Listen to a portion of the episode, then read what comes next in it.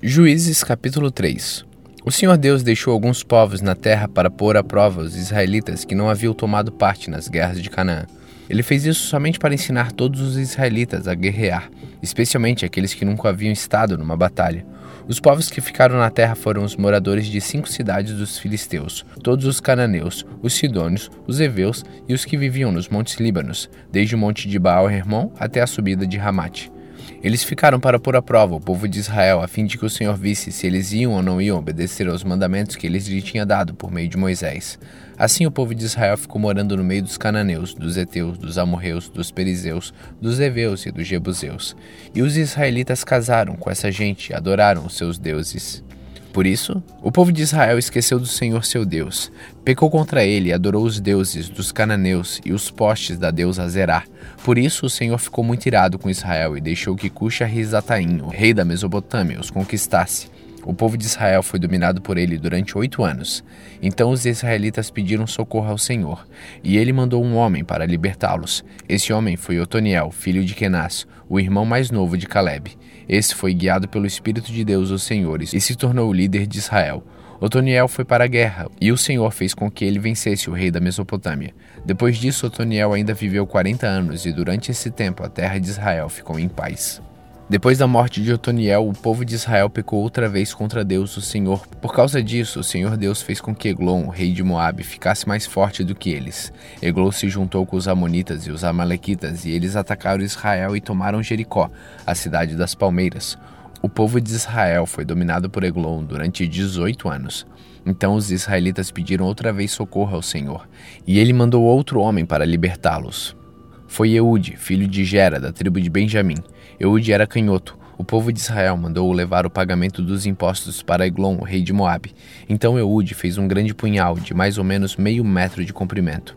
Ele amarrou o punhal debaixo da roupa do lado direito e foi levar os impostos a Eglon, que era muito gordo. Depois de entregá-los, Eude mandou embora os carregadores. Mas ele voltou do lugar onde estavam as imagens de pedra perto de Gigal e disse ao rei: Ó oh, rei, tenho uma informação secreta para lhe dar. Então o rei ordenou que todos os outros saíssem da sala, e todos saíram. O rei estava sentado na sua sala de verão no terraço. Eude chegou perto dele e disse: Tenho um recado de Deus para o Senhor. O rei se levantou. Então Eude, com a mão esquerda, tirou o punhal que estava no seu lado direito e enterrou na barriga de Eglon. O punhal entrou até o cabo, e a gordura o cobriu porque Eude não o tirou da barriga do rei e a ponta do punhal apareceu entre as suas pernas. E em seguida Eude trancou as portas, saiu pela janela e foi embora. Aí os empregados chegaram e viram que as portas estavam trancadas. Então pensaram que o rei tinha ido ao banheiro. Esperaram muito tempo, mas como ele não abriu a porta, pegaram a chave e abriram. E o rei estava morto, caído no chão. Enquanto eles estavam esperando, Eude fugiu, passou pelas imagens de pedra e foi para Seirá, quando chegou lá nas montanhas de Efraim, ele tocou uma corneta de chifre de carneiro para chamar os homens de Israel para a luta. Ele os guiou montanha abaixo, dizendo: Sigam-me. O Senhor Deus deu a vocês a vitória sobre os inimigos, os Moabitas. Então os israelitas os seguiram e tomaram o lugar onde os Moabitas costumavam atravessar o rio Jordão, e não deixaram ninguém atravessar. Nessa batalha, eles mataram mais ou menos 10 mil soldados moabitas, todos fortes e valentes, e nenhum escapou. Assim os israelitas derrotaram Moabe naquele dia, e houve paz na terra durante 80 anos. O líder seguinte foi Sangar, filho de Anate. Ele matou 600 filisteus com um ferrão de tocar bois, e assim ele também libertou o povo de Israel. Juízes capítulo 4 depois que Eude morreu, o povo de Israel pecou novamente contra Deus, o Senhor. Por isso, o Senhor deixou que eles fossem conquistados por Jabim, rei de Canaã, que governava a cidade de Hazor. O comandante do seu exército era Cícera, que morava em Hazarote Hagogim. Jabim tinha 900 carros de ferro. Durante 20 anos ele maltratou o povo de Israel sem dó nem piedade. Então o povo de Israel pediu socorro a Deus, o Senhor. Débora, mulher de Lapidote, era profetisa, era também juíza dos israelitas naquele tempo. Havia uma palmeira entre Ramá e Betel, na região montanhosa de Efraim. Débora sentava-se debaixo dela, e os israelitas vinham até ali para que ela julgasse as questões que eles traziam. Ela mandou chamar Baraque, filho de Abinoão, que estava na cidade de Quedes, no território da tribo de Naphtali, e lhe disse: O Senhor, o Deus de Israel, está lhe dando esta ordem: Escolha dez mil homens da tribo de Naphtali, Zebulon, e os leve ao Monte Tabor Eu vou trazer Cícera, o comandante do exército de Jabim, até o rio Kizom para lutar contra você. Ele virá com seus carros de ferro e soldados, mas eu farei com que você o vença. Então Baraque disse a Débora: Só irei se você for comigo.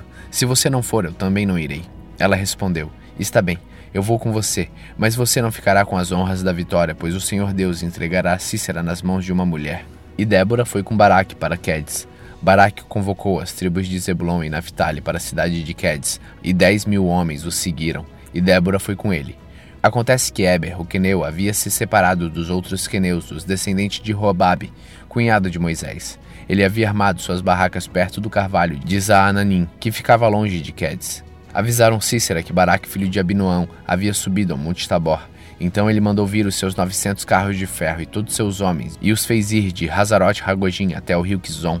Então Débora disse a Baraque: Vá agora, porque é hoje que o Senhor lhe dará vitória sobre Cícera. O Senhor está com você.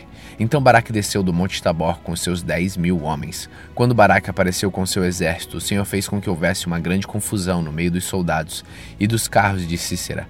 Aí Cícera desceu do seu carro e fugiu a pé. Mas Baraque perseguiu os carros e o exército até Hazarote Hagojim. Todo o exército de Cícera foi destruído e ninguém escapou. Porém Cícera fugiu para a barraca de Jael, mulher de Eber, o queneu. Ele fez isso porque Jabim, o rei de Razor, estava em paz com a família de Eber. Jael saiu da barraca para encontrar Cícera e lhe disse: Entre, meu senhor, entre na minha barraca, não tenha medo. Então ele entrou e Jael cobriu com um tapete. E Cícera pediu a ela: Por favor, me dê um pouco de água, porque estou com muita sede. Ela abriu um odre de leite e lhe deu de beber. Depois cobriu Cícera de novo e ele disse: Fique na porta da barraca, e se alguma pessoa vier e perguntar se há alguém aqui, diga que não. Cícera estava muito cansado e caiu num sono profundo. Aí Jael pegou um martelo e uma estaca da barraca, entrou de mansinho e fincou a estaca na cabeça dele, na fonte. A estaca atravessou a cabeça e entrou na terra, e ele morreu. Quando Baraque chegou perseguindo Cícera, Jael saiu para encontrá-lo e disse: Venha cá, eu lhe mostro o homem que você está procurando. Então Baraque foi com ela e encontrou Cícera no chão, morto, com a estaca atravessada na cabeça. Naquele dia, Deus fez com que os israelitas derrotassem Jabim, o rei Caneu, e eles continuaram atacando Jabim cada vez mais, até acabarem com ele.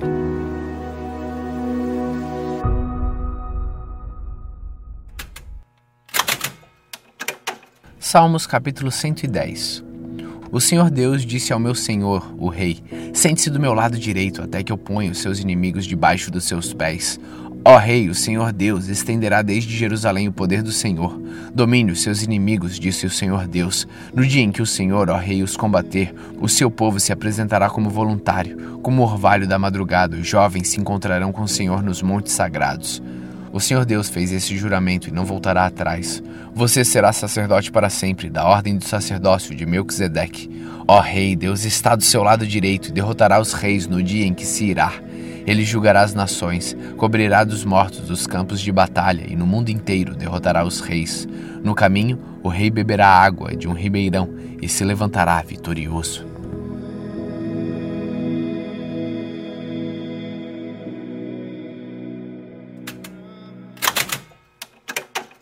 Romanos capítulo 11. Então eu pergunto: será que Deus rejeitou o seu próprio povo? É claro que não. Eu mesmo sou israelita, descendente de Abraão e membro da tribo de Benjamim. Deus não rejeitou o seu povo, que ele havia escolhido desde o princípio. Vocês sabem muito bem o que as escrituras sagradas dizem naquele trecho em que Elias acusou o povo de Israel diante de Deus. Elias diz assim: Senhor, eles mataram os teus profetas e destruíram os teus altares. Eu sou o único que sobrou, e eles estão querendo me matar. O que foi que Deus disse a ele? Ele disse: Eu guardei para mim sete mil homens que não adoraram Deus Baal. A mesma coisa também acontece agora. Isto é, por causa da graça de Deus, ainda existe um pequeno remanescente daqueles que ele escolheu. Essa escolha se baseia na graça de Deus e não no que eles fizeram, porque se a escolha de Deus se baseasse no que as pessoas fazem, então a sua graça não seria verdadeira graça. E isso quer dizer que não foi o povo de Israel que encontrou o que estava procurando. Quem encontrou foi apenas um pequeno grupo que Deus escolheu. Os outros não quiseram ouvir o chamado de Deus. Como dizem as Escrituras Sagradas, Deus endureceu o coração e a mente deles, deu olhos que não podem ver e ouvidos que não podem ouvir até o dia de hoje. E Davi disse: que nas suas festas eles sejam apanhados e enganados, que eles caiam e sejam castigados. Ó Deus, faz com que eles fiquem cegos e que fiquem sempre curvados debaixo do peso das suas dificuldades.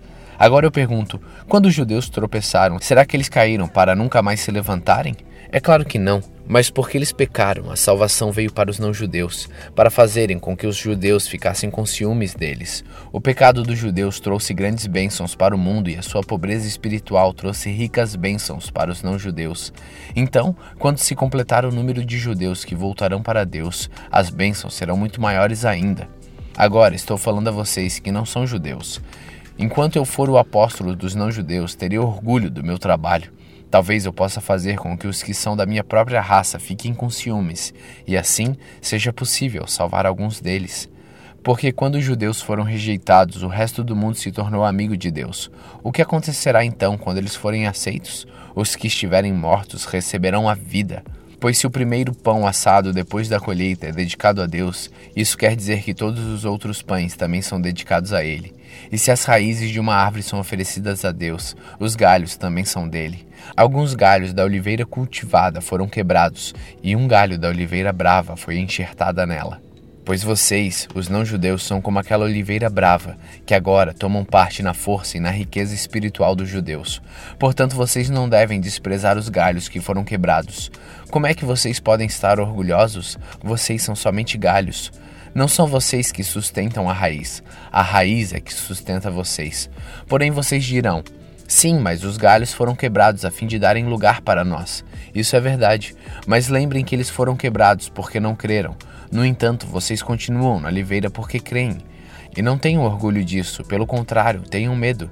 Se Deus não deixou de castigar os judeus, que são como galhos naturais, vocês acham que ele vai deixar de castigar vocês? Vejam como Deus é bom e também é duro. Ele é duro para os que caíram e bom para vocês, se continuarem sempre confiando na bondade dele. Senão, vocês também serão cortados. E se os judeus abandonarem a sua descrença, serão enxertados na oliveira cultivada, pois Deus pode enxertá-los de novo. Vocês, os não-judeus, são como aqueles galhos de oliveira brava que foi cortado e enxertado contra a natureza na oliveira cultivada. Os judeus são como esta oliveira cultivada. Portanto, para Deus será muito mais fácil enxertar de novo a própria árvore deles, esses galhos quebrados. Meus irmãos, eu quero que vocês conheçam uma verdade secreta, para que não pensem que são muito sábios. A verdade é esta: a teimosia do povo de Israel não durará para sempre, mas somente até que o número completo de não-judeus venha para Deus. É assim que todo o povo de Israel será salvo, como dizem as Escrituras Sagradas. O Redentor virá de Sião e tirará toda a maldade dos descendentes de Jacó, e eu, o Senhor, farei esta aliança com eles, quando tirar os seus pecados. Os judeus rejeitaram o evangelho e por isso são inimigos de Deus para o bem de vocês, os não-judeus. Mas pela escolha de Deus, eles são amigos dele, por causa dos patriarcas. Porque Deus não muda de ideia a respeito de quem ele escolhe e abençoa. Mas no passado, vocês que não são judeus desobedeceram a Deus. Porém, agora vocês receberam a misericórdia de Deus por causa da desobediência dos judeus. Assim, por causa da misericórdia que vocês receberam, os judeus agora desobedecem a Deus para que eles também possam receber agora a misericórdia dele. Pois Deus fez com que todos se tornassem prisioneiros da desobediência, a fim de mostrar a misericórdia a todos. Como são grandes as riquezas de Deus, como são profundos o seu conhecimento e a sua sabedoria. Quem pode explicar as suas decisões? Quem pode entender os seus planos? Como dizem as Escrituras Sagradas. Quem pode conhecer a mente do Senhor? Quem é capaz de lhe dar conselhos? Quem já deu alguma coisa a Deus para receber dele algum pagamento? Pois todas as coisas foram criadas por ele, e tudo existe por meio dele e para ele. Glória a Deus para sempre.